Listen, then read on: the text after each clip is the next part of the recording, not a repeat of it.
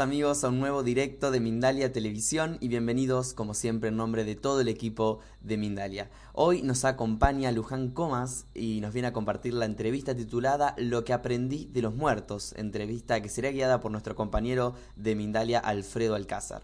Luján es licenciada en Medicina y Cirugía por la Universidad de Navarra. Ha trabajado en Barcelona durante 32 años en el Hospital Valle de Hebron. Es especialista en anestesia y reanimación. Es escritora, da cursos, conferencias, entrevistas de prensa en radio y televisión para ayudar a cambiar patrones que nos llevan a tener una vida más plena y más consciente y feliz. Además es vicepresidenta de la Fundación Meta Hospice para el acompañamiento espiritual, laico en la última fase de la vida y cofundadora de una asociación sin ánimos de lucro para la evolución de la conciencia. En minutos estaremos junto a Alfredo y Luján conversando sobre este tema, pero antes amigos quiero recordarles e informarles que Mindalia.com es una organización sin ánimos de lucro y si quieres colaborar con nosotros puedes hacerlo de diversas maneras, dándole un me gusta a este video, dejando aquí debajo tus comentarios de energía positiva, compartiendo esta información, suscribiéndote a nuestro canal o haciendo una donación cuando estemos en directo mediante el botón super chat o en cualquier momento mediante el enlace que puedes encontrar en la descripción escrita debajo de este video. Y también recordarte que puedes participar en directo e interactuar con nosotros utilizando el chat que aparece en tu pantalla donde le puedes realizar tus preguntas a nuestra invitada. El funcionamiento del chat es muy sencillo, debes escribir primero la palabra pregunta en mayúscula, seguido del país del cual nos estás viendo o nos estás escribiendo, seguido finalmente de tu pregunta en cuestión. Así podremos localizar tu pregunta y se la trasladaremos a nuestro invitado, a quien ya voy a dar paso, y a Alfredo, quien va a guiar esta entrevista. Muy bienvenido, Alfredo, a Mindalia. Como siempre, un placer. ¿Cómo estás? Gracias, Gonzalo. Un placer y también un placer tener con nosotros a Luján Comas. Eh, bienvenida a Mindalia en directo. ¿Qué tal? ¿Cómo estás? Hola, Alfredo. Muy bien, gracias. Bueno, en el chat ya se está animando la gente, ya hay muchísimos espectadores eh, expectantes por eso de que es eh, un título, una propuesta eh, muy interesante, lo que aprendí de los muertos. Francisco Comarín, uno de los que están en este momento en el chat, a quien saludamos y a todos también, dice ojalá y la conferencia esté muy interesante. Pues seguro que va a estar interesante porque ya la propuesta es fuerte, lo que aprendí de los muertos. ¿Por qué este título? ¿Por qué, bueno, en principio, ¿qué aprendiste de los muertos? Bueno, el título lo has puesto tú. Es, se parece a uno de un libro en el que he participado, pero en realidad los muertos enseñan mucho, mucho. Podríamos decir que cuando tú ves una, una persona que ha muerto, te das cuenta que es como una carcasa vacía, mm, que en un segundo el ser ya no está.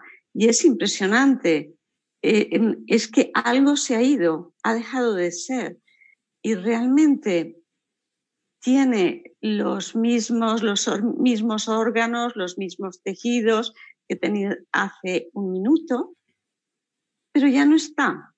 Hay algo que ha desaparecido y ese algo es esa energía, llámale energía, llámale alma, llámale espíritu, como quieras llamarlo, pero es muy evidente. Hay tanta evidencia en que algo no está, en que han intentado científicos de muchas épocas incluso fotografiar o pesar el alma, el espíritu, eh, intentando pues averiguar la materia de la que está compuesto o lo sutil de la materia de lo que está compuesto, con evidentemente eh, algunos resultados que pueden ser muy fiables o poco fiables, depende de quién los evalúe. En todo caso, hay algo que se va y eh, que es lo que nos da la vida, lo que nos da, lo que mantiene este cuerpo vivo. ¿Esto es el espíritu? Es el espíritu o es el alma o es una energía magnética. La energía magnética une. Entonces, cuando esa energía magnética desaparece, las células empiezan a disgregarse, ya no está esa fuerza de unión y empieza a deshacerse. Por eso es tan importante saber que cuando nos vayamos lo vamos a dejar todo aquí. Toda la materia, eh, el dinero, las posesiones, todo, todo lo que tengamos se queda aquí. Y lo único que nos llevamos es aquello en lo que hayamos evolucionando, que es una, no es materia, es energía y se va con nosotros. Eh, y también la información, quiero decir que el universo es información y todo lo que tiene que ver con la vibración, el amor es vibración, energía, también es información. ¿Eso se viene con nosotros o se queda en la carcasa? La información, la información se viene con nosotros. Esa información no se pierde, no se pierde. Eh, podríamos dividir que absolutamente todo es información, energía y materia. Antes de que exista la materia, existe la información, que acompañada de energía hace que aquello se materialice. Cuando se materializa, eh, cuando se muere, desaparece, pero no la energía ni la información. Eh, realmente es curioso porque vivimos, habitamos en un cuerpo físico, somos más que un cuerpo físico. Eh, en la muerte se evidencia una vez más, pero estamos tan acostumbrados a, identificarnos con este cuerpo físico que creemos que somos este cuerpo físico, incluso el personaje que encarna este cuerpo físico. Eso es una ilusión, una ilusión que deberíamos perder lo más rápidamente posible para poder saber quiénes somos en realidad. Bueno, yo creo que eso es toda una vida. Es importante saber quiénes somos, que quiénes somos, cómo somos, para qué estamos aquí y, realmente te das cuenta que tú eres una materia, pero es un cuerpo de emociones, un cuerpo de pensamiento, un cuerpo espiritual. Eh, tú sientes y ese sentimiento se manifiesta en tu cuerpo. Tú piensas y te das cuenta que piensas, por tanto, en el momento que tú eres capaz de observar tus pensamientos, eres el observador, tú no eres tus pensamientos.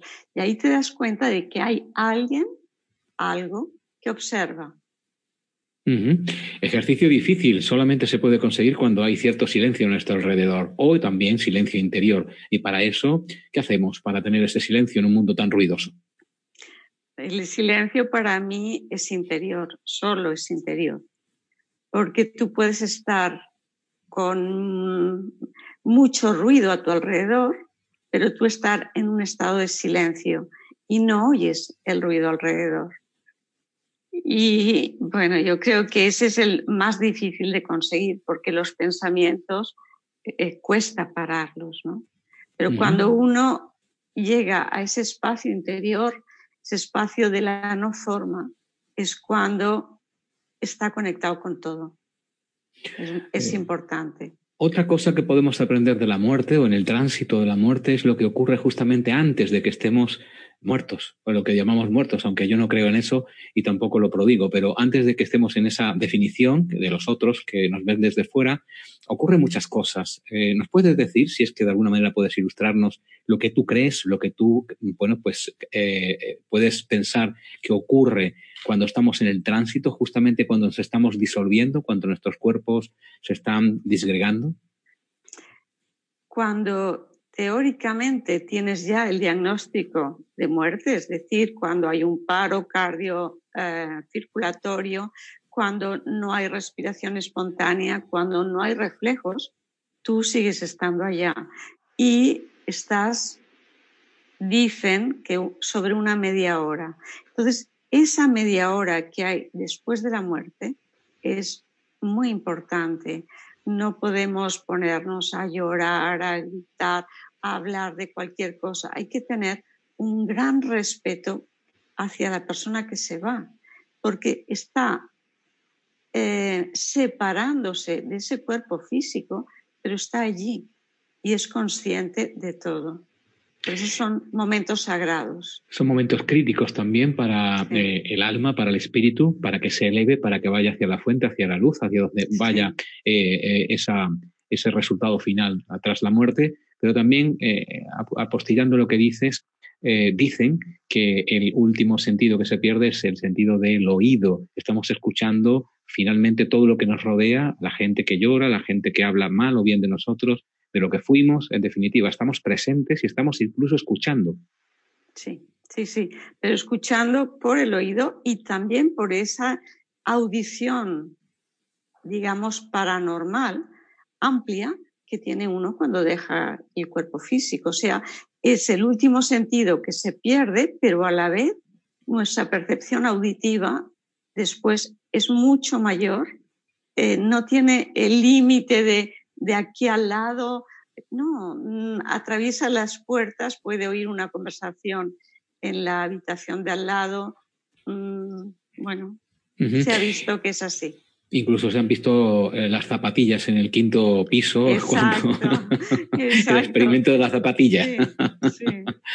que bueno, ¿por qué entonces eh, tanta gente muere en los hospitales, sobre todo de una forma anestesiada, una forma apastillada, una forma absolutamente deformada? Porque hay un desconocimiento del proceso de la muerte y porque para la medicina todavía la muerte es un fracaso. No se sabe qué hacer con la muerte. Entonces uno emplea su tiempo, su energía en aquellas personas que puede, entre comillas, salvar. Pero en la muerte es mucho más fácil ponerle em, sedantes y quitarles la conciencia.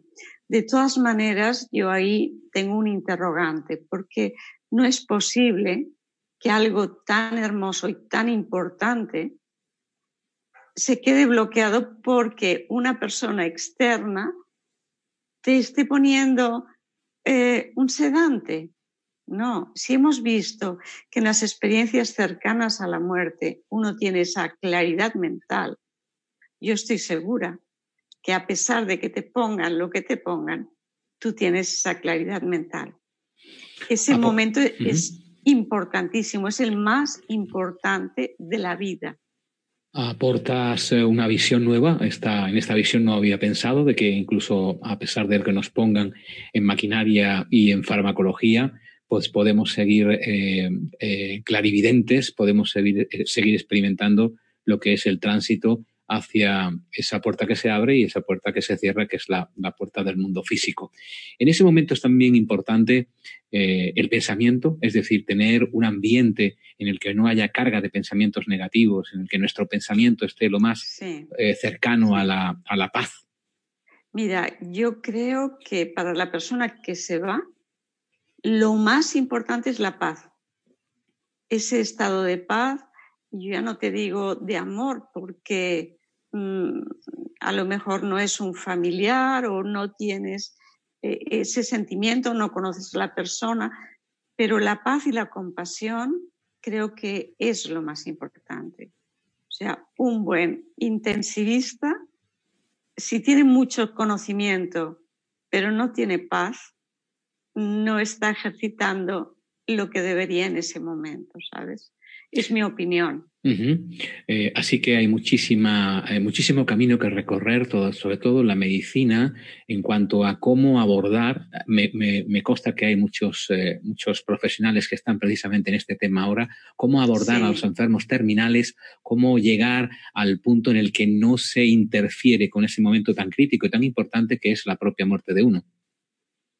Sí, nosotros en la Fundación Meta damos cursos a profesionales, a voluntarios para eh, todo este proceso de, una manera mm, diferente, porque es que en la facultad no nos han enseñado qué hacer durante la muerte, durante ese tránsito.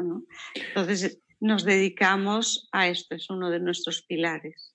Estamos hablando en directo con Luján Comas, eh, lo que aprendí de los muertos. Luján, ¿dónde te encuentras eh, ahora mismo físicamente?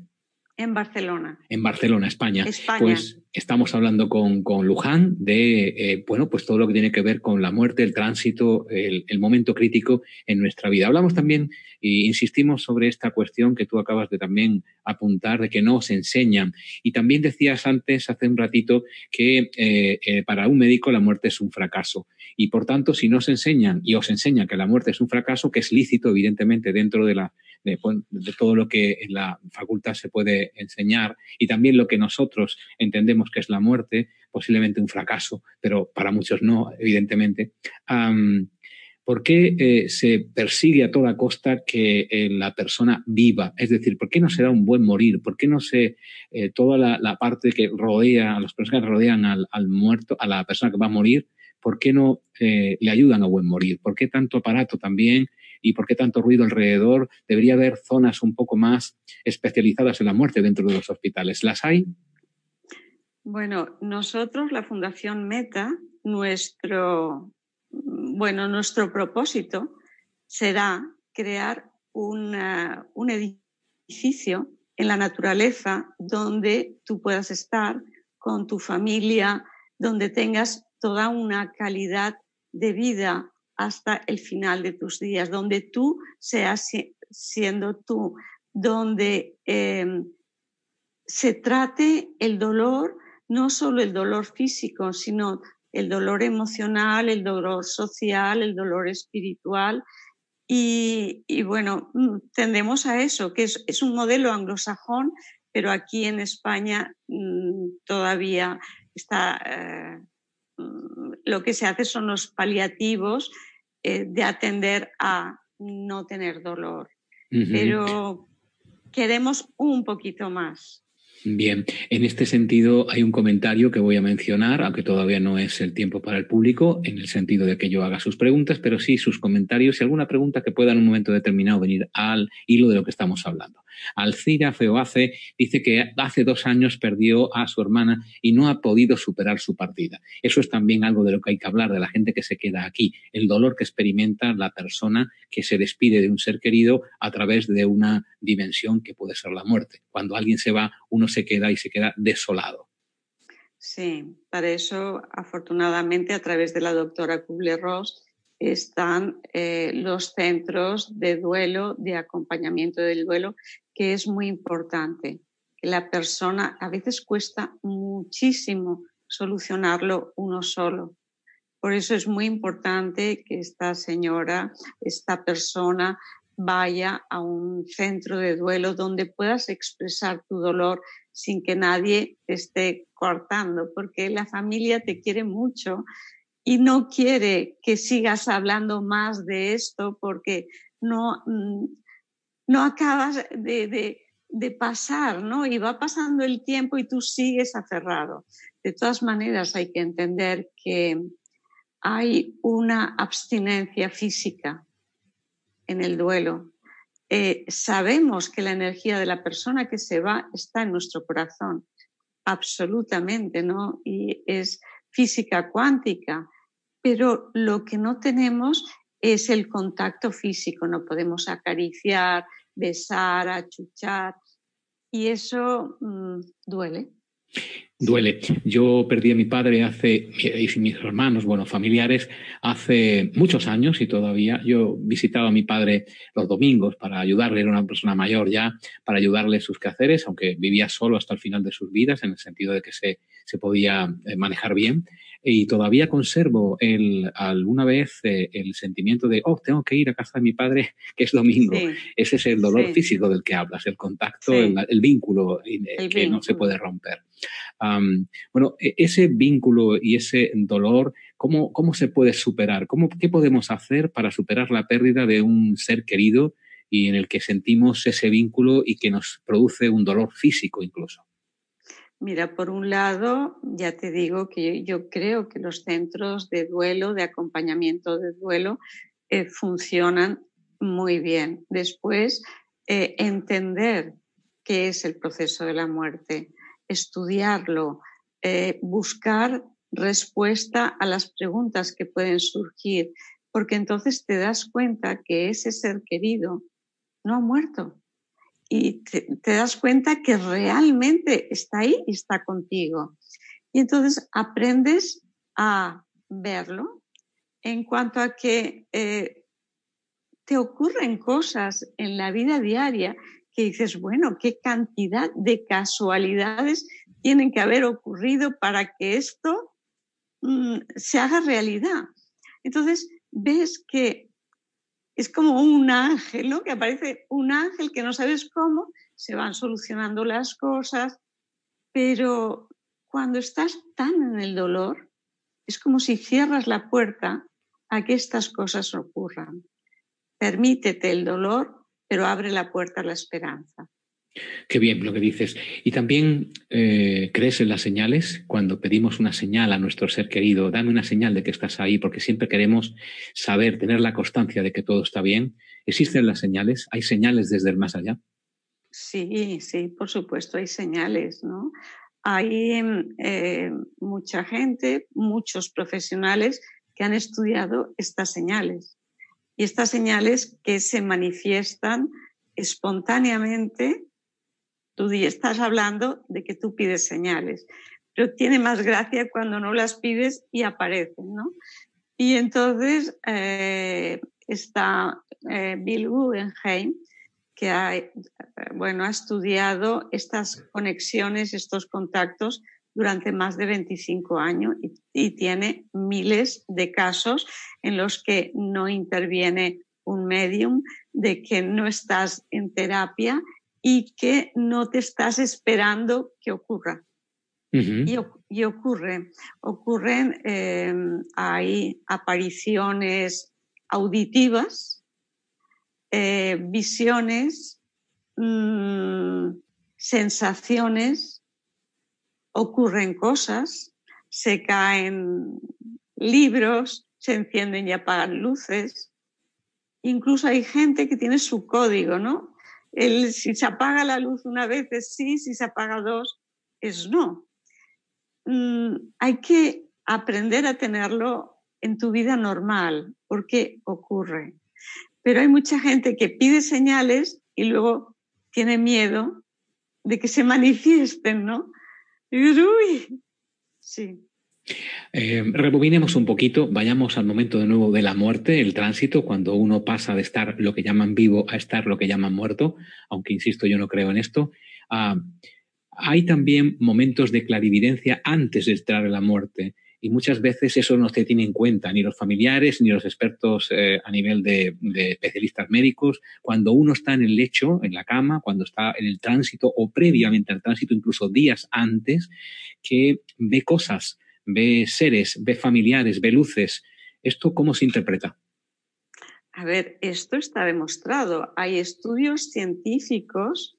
En, eh, ahora en mente tengo los de la Universidad de Virginia, eh, hay una doctora que em, ha estudiado a las personas que están en el lecho de muerte y se habla de visiones en el lecho de muerte. Y fíjate que eh, llega a dar un porcentaje de un 41%, es muy alto, de personas que cuando van a morir desde un tiempo antes, que puede ser un mes o X tiempo antes, empiezan a tener visiones. Visiones generalmente es la madre. En el porcentaje más alto, bueno, pueden ser los padres, luego los hijos, pero especialmente la madre. Y yo creo que es por esa conexión de electrones, de partículas, de subpartículas que ha habido en un momento determinado en el útero materno. Y esa conexión está siempre.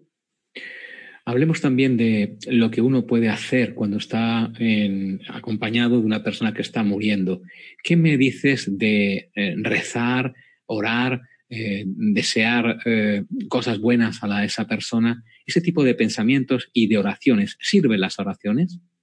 Claro que sirven. Vuelvo a decir que hay estudios científicos del poder de la oración impresionantes, impresionantes, en el que además se hacen eh, científicamente con un grupo control por el que se pide y un grupo, perdón, un grupo por el que se pide y un grupo control que no se pide. Y los resultados en complicaciones, en, em, en reingresos hospitalarios, en la cantidad de medicación que tienen que tomar, todo eso, está clarísimo que hay una diferencia impresionante. Hay, fíjate, un hospital de grandes quemados en Besançon, en Francia, eh, que el informe del jefe de la unidad de quemados dice que es espectacular la curación de las quemaduras con, eh, cuando se reza por ellos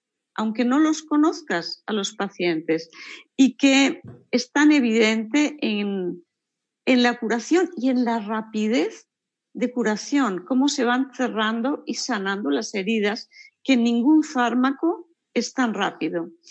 Y dice que no son efectos psicológicos porque habla de bebés de 10 meses que no tienen efectos psicológicos. Es evidente, si le duele, es evidente si se cura. Incluso hay eh, eh, pues estudios que han podido caer en mi mano de hace años, además, de rizar el rizo, del, triple salto mortal eh, en una figura circense, en cuanto a que hay estudios que han demostrado la efectividad en un doble ciego temporal de el rezo en el futuro en el futuro con eh, documentación cerrada en sobres de gente que ha rezado en el futuro y ha curado gente del pasado.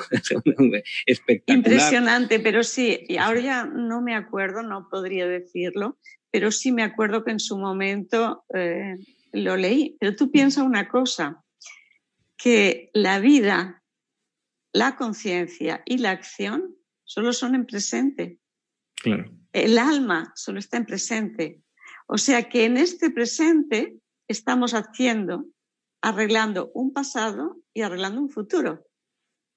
Es a través de la acción del presente. Es una puerta a la dimensión del tiempo, una, dimensión muy ilusoria también y que vivimos intensamente, de tal forma que todo está centrado en el tiempo, incluso la muerte, ah, pero es algo que, nos facilita viajar hacia el futuro y hacia el pasado según se mire en cuanto a lo que tú expones. Es, es algo realmente milagroso, muy, muy interesante. Estamos hablando con Luján Comas. Lo que aprendí de los muertos es la propuesta de este directo que va a hacer una pequeña pausa para darle a nuestro compañero Gonzalo la vez y a la vuelta hablamos ya con todos vosotros que lleváis buen rato eh, escribiendo vuestras preguntas y vuestras cuestiones a nuestra invitada de hoy. Adelante, Gonzalo. Muchísimas gracias. Muchísimas gracias Alfredo y muchas gracias Luján por toda esta información que nos están compartiendo. En minutos continuaremos con, eh, la entrevista, pero antes quiero informarles amigos y recordarles que Mindalia Viajes te invita a vivir el viaje más impactante de tu vida, el Perú chamánico con la abuela Evelia y Chamalula. Desde el 24 al 31 de enero de 2020 podrás disfrutar de un viaje único recorriendo uno de los centros energéticos más importantes del planeta. Disfrutemos de este video que preparó Mindalia Viajes para conocer aún más de este lugar sagrado y único en el mundo. Mindalia Viajes te invita a conocer Perú. En enero de 2020 disfruta junto a la abuela Evelia y Chamanula el viaje de tu vida. Explora templos y ciudades milenarias y sé parte de las ceremonias y rituales más sagrados. Realiza el viaje más energético de todos los tiempos, desarrolla la espiritualidad y conecta con todos tus sentidos. Solicita más información en viajes.mindalia.com o al más 34 670 037 704. Reserva tu plaza. Viajar junto a nosotros es tu destino. Muy bien amigos, así pasaba la información de uno de los próximos viajes que Mindalia Viajes tiene preparado para todos nosotros y si quieres conocer todas las propuestas que Mindalia tiene para ti, puedes hacerlo ingresando en nuestra página web www.mindalia.com. Y ahora sí, le doy nuevamente el paso a Alfredo para que continuemos con esta entrevista. Gracias, Gonzalo. Luján Comas en Lo que aprendí de los muertos, hablando en directo para Mindalia Televisión. Un comentario que nos llega de Elsa Camacho. Yo tuve la experiencia de estar con mi cuñada en su etapa terminal de cáncer y los doctores decían que ella no oía, pero cuando yo le eh, hablaba, eh, su corazón se relajaba en un estado de paz. Eso se puede apreciar, es decir, que eh, hay personas que, bueno, pues malentendemos que no están presentes, pero en realidad están súper presentes, ¿no? Están totalmente presentes y además se han hecho estudios de personas en coma y, se ha visto que su conciencia está ahí. Por tanto, es muy importante que en el momento que estemos acompañando a un ser que está en ese momento de tránsito, eh, todo es bonito, todo tiene que ser eh, lleno de paz, eh, decirle todo lo bueno, lo bonito que ha hecho, que su vida ha tenido sentido, mm, que todo está bien, dejarles partir, porque a veces nos aferramos a que sigan aquí, decirles que estamos bien, que se pueden ir, eh, que vayan a la luz. Todo eso es muy importante. el rezar es muy importante visualizar que desde nuestro corazón sale una luz llena de amor que va al corazón de la persona que se va. Es, muy, importantísimo. Eh, aprovechemos a estar concentrados, no estar allí al lado de la persona que se va pensando, ahora me tendría que ir, ahora tendría que hacer esto, luego haré lo otro. No, son momentos sagrados. Pensemos que este momento del tránsito para mí es el momento más importante de la vida. Cuando una persona nace, todo el mundo lo tiene a su alrededor, todo el mundo está contento, te ayudan. En el momento de la muerte nos tenemos que convertir en em, comadrones de, ese alma. Tenemos que acompañar y el mejor acompañamiento es desde el amor y desde la paz. Eh, hay otra cosa que me llama mucho la atención, que es la velocidad no solamente de la vida, sino también de la muerte. Cuando nos morimos rápidamente, nos preparan como si fuéramos un muñeco ya y eh, nos meten rápidamente en un incinerador que nos eh, fulmina directamente, a vida, evidentemente bajo nuestra asunción, porque seguramente lo hemos consentido en vida, pero esto todo se hace demasiado rápido. ¿Antes se hacía más lento o, es que yo tengo la impresión de que todo se hace más rápido ahora y que no tenemos tiempo ni de transitar? Bueno, es que antes eh, se hacían en tres días, ¿no? Los tres días, el, el tres es un número simbólico, es un número sagrado. Fíjate que cuando hay un duelo, eh, el ayuntamiento hace tres días de luto. Cuando hay una, algo a celebrar, son tres días de celebraciones. Eh, las hadas te daban tres deseos.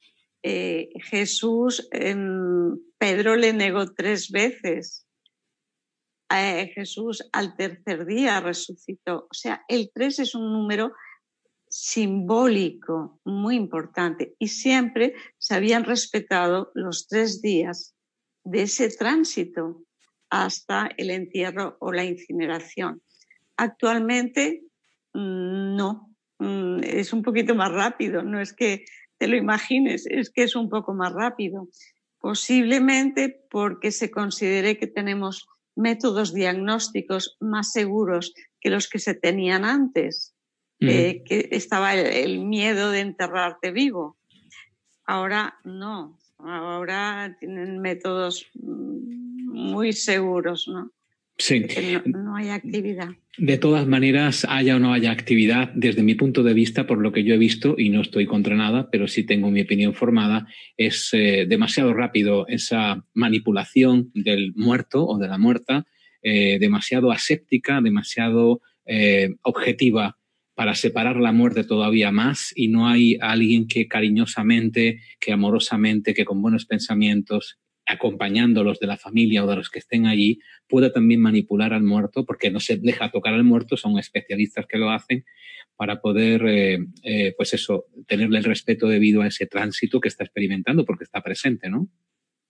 Alfredo, eso es una cultura que actualmente no hay cultura de la muerte y deberíamos profundizar un poquito más y darnos cuenta que ese ser está ahí, está transitando, se está despegando de ese cuerpo físico y tendrían que ser momentos sagrados.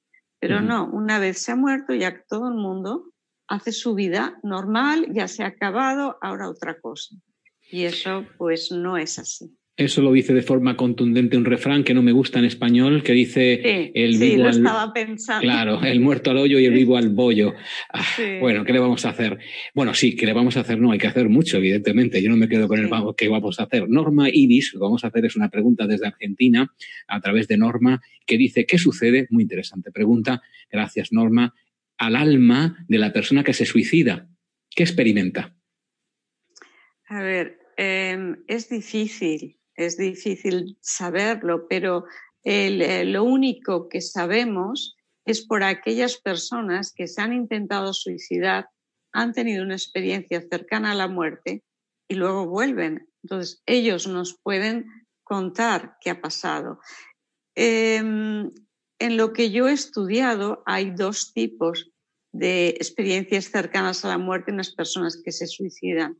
Por un lado, que no hay juicio, hay esa sensación de amor y de paz incondicional, y te das cuenta cuando vuelves que has venido a hacer algo, que lo tienes que hacer o sí o sí, y que mm, no puedes perder tiempo, porque esa labor tú te has comprometido a hacerla.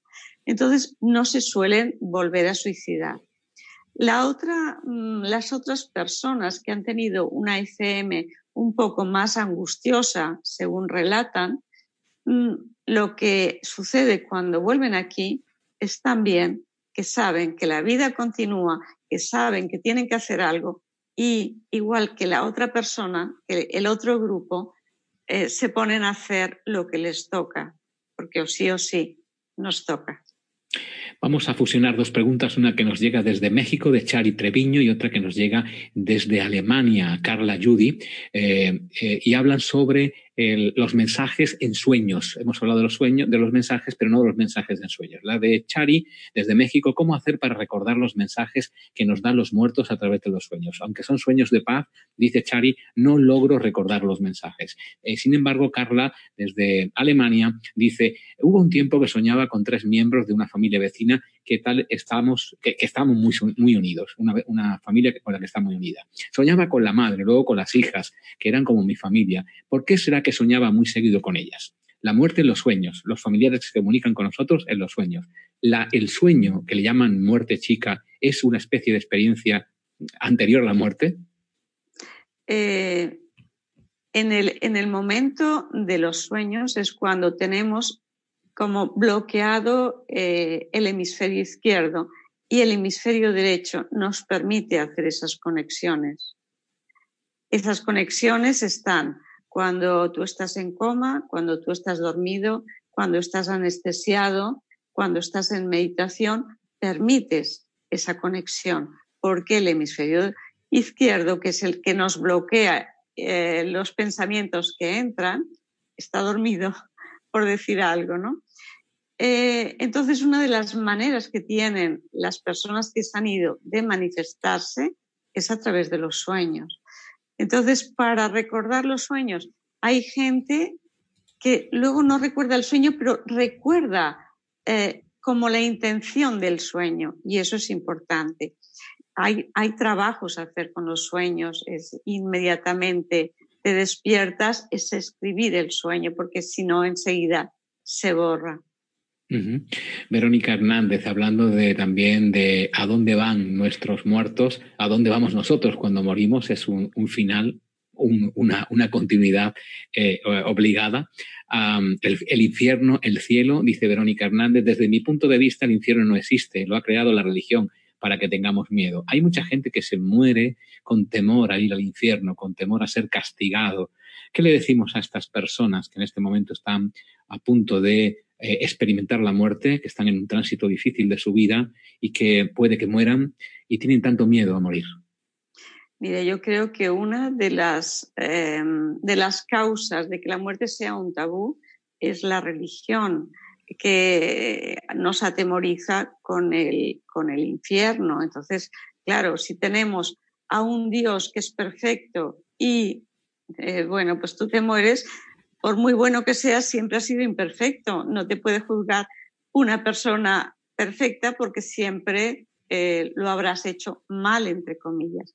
Pero no nos damos cuenta que Dios es amor, es puro amor. Y la gente que ha hecho, que ha tenido las experiencias cercanas a la muerte, todo el mundo dice, habla de ese amor. Nadie habla de infiernos ni de purgatorios, no, lo único es que tú haces una revisión de tu vida viviendo lo que ha vivido la otra persona con la que tú tienes la acción que tú estás viviendo en ese momento. Sin embargo, hay un ser de luz que siempre te acompaña y que está lleno de amor y que te ayuda a que no seas duro contigo mismo. Esto es lo que dicen. No hay que tener miedo, todo el mundo habla de el amor, del no juicio y de la paz inmensa. La verdad es que la gente no quiere volver. Es que eh, muchas veces dices, es que yo no me atrevo a decir que no he querido volver porque tengo hijos que les va a saber muy mal el que les diga eso porque parece que no los quiera. No, no, pero eso es lo que sienten cuando están allá. Es una felicidad inmensa. Hay personas que con una gran responsabilidad incluso deciden eh, volver porque tienen una responsabilidad con hijos, con familiares, con cosas que de alguna manera han quedado inconclusas y que deciden volver, ¿no? Sí, sí, que están muy bien, pero em, no ha llegado el tiempo, tienen unos hijos pequeños y, y vuelven para hacer algo. Eso no quiere decir que el que tenga hijos pequeños y no vuelve es que no considere que tiene esa misión. Todos tenemos una fecha de entrada y una fecha de salida. Mm, y tenemos esa, esa oportunidad de volver para ayudar no solo a los hijos y a la familia, sino en general, porque la gente que vuelve se dedica al servicio, tienen valores diferentes, tienen eh, capacidades paranormales diferentes, se vuelven mucho más espirituales que no religiosos, disfrutan de todo sin quedarse apegado a, porque parece que lo, si vienes con una misión espiritual no vas a vivir la vida ni la vas a disfrutar. Viven y disfrutan el aquí y ahora, pero no están apegados. Eh, no tienen miedo porque saben que la muerte no existe porque lo han experimentado y saben que es aquello de valor, de valor que te va a, ayudar en ese tránsito. Eso seguro que, da, seguro que da en Luján mucho, mucha, mucho sentido y mucha eh, pues, seguridad, esperanza, al menos, eh, a muchas personas que están ahora mismo sufriendo ese proceso. En México está Miguel Rodríguez que pregunta, cuando el ser fallecido se da cuenta de que dejó el cuerpo y viene a por él un ser querido, luz, eh, ¿significa que ya pasó a la luz, que ya pasó, ya está en tránsito, ya va por un camino adecuado? A ver, Mm, es que no sé si he entendido bien la, Te la, repito, cuando el ser fallecido se da cuenta de que deja el cuerpo, es decir, nos damos cuenta de que dejamos el cuerpo y viene a por él un ser querido, una luz, un ser querido, en ah, definitiva, cuando tiene una presencia pero ya está muerto, significa que esa persona que ha muerto ya está en la luz o, va hacia la luz. ¿Es el primer paso o el último paso ya que se está dando? Es, es el primer paso, es el primer paso de esta nueva vida y empieza con luz. Es como un nacimiento, es eh, cuando llegamos aquí que damos a luz, eh, el bebé ve la luz, allí es otro bebé en otra dimensión que lo primero que ve es la luz. Entonces es la luz a través de familiares, a través de seres de luz que les guían eh, a través del túnel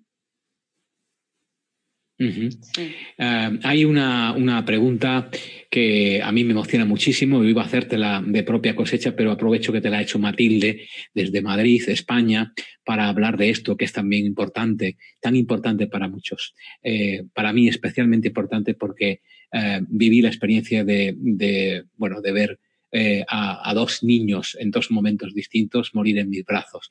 Muchas gracias por esta conferencia tan buena, dice Matilde, en especial, bueno, a Mindalia, un mensaje de la doctora para los padres que hemos perdido un hijo. No hay nada más demoledor que perder un hijo para un padre. Sí, yo creo que la muerte más dolorosa es la de un hijo, porque eh, es como si todavía no ha podido desarrollarse. Pero yo creo que estos niños son almas viejas, que no necesitan desarrollarse eh, como un adulto, sino que en poco tiempo han hecho lo que tenían que hacer y vienen a abrir el corazón de los padres. Y yo veo la transformación de los padres después, cómo se dedican a, pues, a valorar las cosas, a dar amor, y ese hijo está presente siempre en todo lo que hagan. Incluso hay muchos padres que han hecho mm, asociaciones de duelo después de la muerte de un hijo para ayudar a otros padres en, en esas muertes, ¿no? Porque lo han pasado y cómo lo han pasado pueden ayudar. Cuesta de entender, pero la verdad es que yo pienso que el, mensaje que dejan en tan pocos años es muy profundo. Hay mucho interés por las señales en los sueños. Siguen habiendo eh, pues, cuestiones, preguntas recurrentes con relación a los sueños. Vamos a, ir un poco más allá en otras preguntas. Eh, desde Estados Unidos eh, te dicen, sí, Maricruz, desde Estados Unidos, hay varias desde Estados Unidos, en distintos lugares, estados. ¿Cómo saber si alguien se fue, que se fue, dice Maricruz, está donde debe ir? Hay señales, hemos hablado de las señales, pero me gustaría quedarme con la primera parte de la pregunta. ¿Cómo sabemos que está donde debe estar? Bueno, eh, podemos rezar, podemos hacer una velita, podemos eh, hacer misas, podemos hablar con ese ser y decirle que vaya a la luz, enviarle luz, enviarle amor, enviarle eh, comprensión eso les ayudamos a que vayan a la luz. No lo sabemos, hay que pensar mm, que van a la luz. Em, hay personas que, mm, sobre todo si ha habido una muerte por accidente, que en una primera etapa no saben que están muertos. Eh, por eso hay que enviarles a la luz, hay que hacer esos ejercicios, por eso se hacen las misas, las oraciones. Hay, que poner de nuestra parte, sí. Hay muchas almas, Luján, muchas almas perdidas. Hay mucho deambular por los hospitales. Hay mucho atravesar paredes de habitación en habitación buscando la luz y no encontrando nadie que te pueda guiar. Me haces una pregunta un poco así. No lo sé. Yo no lo he vivido. Es muy probable, es muy probable porque en los sitios donde muere gente, en una guerra, en un hospital, eh, suelen quedar, mm, al menos eso dicen, eh, energías atrapadas allá porque no saben que están muertas, especialmente las de la guerra, pero en los hospitales también. Entonces es bueno que haya esas limpiezas, esas oraciones y el máximo respeto cuando llegamos a un hospital, pues en vez de a ver qué pasa o no me vaya a contagiar, podemos entrar desde el corazón e ir enviando luz a todos los seres que sufren en ese momento en el hospital y a todos los seres que estén allí que vayan a la luz. Podemos hacerlo conscientemente y es un ejercicio y una responsabilidad para cada uno. Te voy a hacer otra pregunta como así, como la has calificado tú, como así, eh, que tiene que ver mucho también con el interés del público manifestado en distintas preguntas desde distintas partes del mundo. el interés por saber qué es mejor, voy a ponerte también en un como así, cremar la persona o enterrar a la persona. ¿Qué es mejor? ¿Cómo vamos a trascender más rápido, mejor, con más calidad, siendo enterrados o siendo incinerados? Mi opinión es mi opinión lo mejor es cremar. Cremar. Cremar el, sí. cremar el cuerpo, porque no queda materia física donde el ser vuelva. A, ¿Sabes esto que estábamos hablando antes de que hay, hay espíritus que, que se quedan por ahí merodeando? En el apego no hay un cuerpo físico. Pero aparte estamos hablando de, eh, bueno, de, la, de la tierra, de eh, todos los cambios, el estar enterrando a seres en la tierra que han podido tener enfermedades, que pueden, es tener a unos virus, unas bacterias allá. También podríamos pensar que con la cremación desaparecen. Pero es una cosa personal. Hay gente que le da miedo que le cremen. A mí no. Pienso que es para mí lo mejor. Yo me acerco a tu postura, pero daría más tiempo para la cremación, daría más tiempo para todo el ritual que nos lleva a la cremación. o sea, la cremación se produce también muy rápido, hay prácticamente una exposición del cadáver como si fuera un mueble, y luego al hoyo, como dice el refrán, cremado. Eh, y bueno, no hay sensación de que ha habido un tránsito ni para nosotros que nos quedamos aquí y creo que mucho menos para la persona que está experimentando el proceso. En todo caso, es una opinión también, una opinión. Ah, como es una opinión también la de Marcielo, eh, que es una opinión un tanto eh, crítica para, bueno, dar respuesta a la medida que se pueda por parte de Luján, ¿qué pasa con los bebés abortados? Eh, a ver, la energía no se destruye. La energía no se destruye. En personas que han tenido experiencias cercanas a la muerte, han aparecido los bebés como ya mayores, como ya crecidos. Yo mm, no puedo, no puedo decir, son experiencias de otras personas y no lo he estudiado lo suficiente. Yo no puedo juzgar. Eh, la sensación de que sales de tu cuerpo, dice eh, otra pregunta, hay otra pregunta que dice, la sensación de que sales de tu cuerpo, ¿qué significa? Mm, ¿En cuanto a qué? Pues en, cuanto a que te ves y dices, esto no puede ser, no me lo puedo creer. bueno, pero eh, hay salidas del cuerpo provocadas y no provocadas. Provocadas es a través de alucinógenos, de drogas y, y por otra parte hay personas que a través de respiraciones holotrópicas, sin ser drogas, o mm, que tengan esa facilidad puedan irse y volver. Pero las experiencias que puedan tener, claro, yo esas no las estudio porque no tienen un diagnóstico de muerte. A mí las que me interesan más, yo, yo sé que estas existen y se aceptan, pero para mis estudios científicos siempre son con un diagnóstico en un hospital de muerte.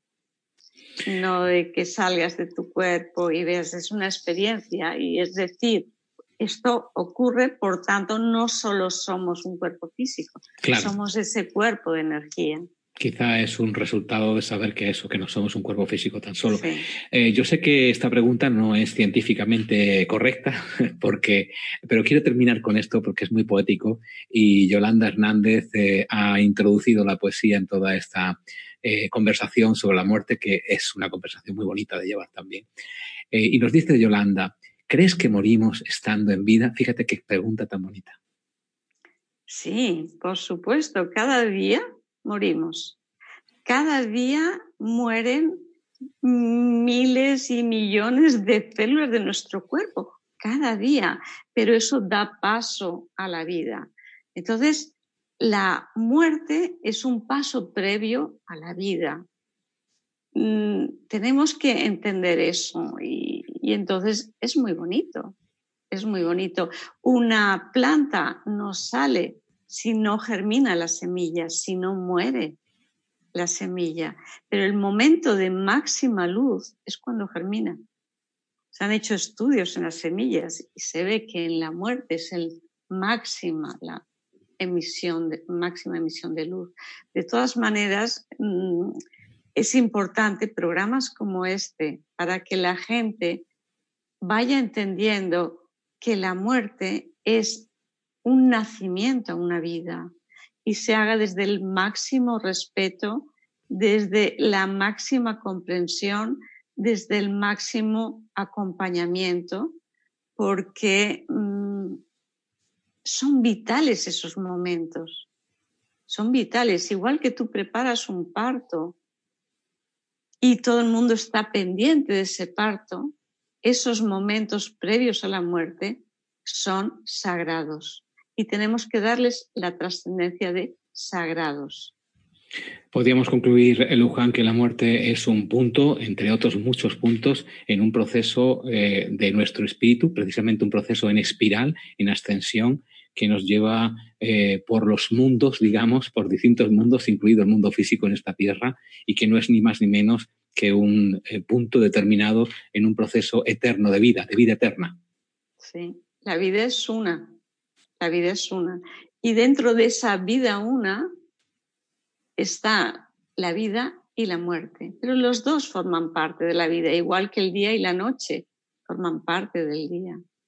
y venimos aquí en un viaje de evolución de conciencia. Y como dices tú, cada vez vamos evolucionando en esa espiral. Pues muchísimas gracias. Lo que he aprendido de los muertos, hemos aprendido mucho de la muerte, la llevamos intrínseca desde que nacemos, morimos en el minuto uno desde nuestro nacimiento y vamos hacia allá, hacia algún lugar que llamamos muerte, por decirlo de alguna manera. Gracias a Luján Comas por habernos dado esta versión tuya que nos ha trascendido mucho y nos ha informado más. Gracias por estar ahí. Gracias, gracias Alfredo, gracias Gonzalo. Y a todos vosotros, a todas vosotras, espero que este programa, este directo, haya sido un punto más en vuestro proceso espiritual, consciencial, que os haya llevado a determinadas conclusiones o no, quién lo sabe. Esa ha sido nuestra intención al menos y la nuestra ahora es despedirnos y darle el testigo a nuestro compañero Gonzalo. Hasta la próxima. Muchas gracias. Muchísimas gracias Alfredo y también muchísimas gracias a Luján por compartir toda su sabiduría aquí en Mindalia con nosotros. Ha sido un placer decirles amigos que hoy nos han acompañado de muchas partes de nuestro planeta como España, Colombia, Argentina, México, Alemania, Perú, Guatemala, Estados Unidos, Venezuela y seguro algún país más que nos ha quedado en el camino. Agradecerles y recordarles que pueden colaborar con Mindalia.com de diversas maneras. Mindalia.com es una organización sin ánimos de lucro y pueden darle un me gusta a este video, dejar aquí debajo sus comentarios de energía positiva, compartir esta suscribirse a nuestro canal o hacer una donación cuando estemos en directo o en cualquier momento mediante, nuestra, eh, mediante perdón, el enlace que figura en la descripción escrita aquí debajo de este video. De esta forma estás haciendo que esta valiosa información le llegue a muchas más personas en todo el mundo y se fomenten más charlas de este tipo con invitados como que hemos tenido hoy hablando con Luján Comas. Muchísimas gracias amigos y hasta la próxima conexión de Mindalia en directo.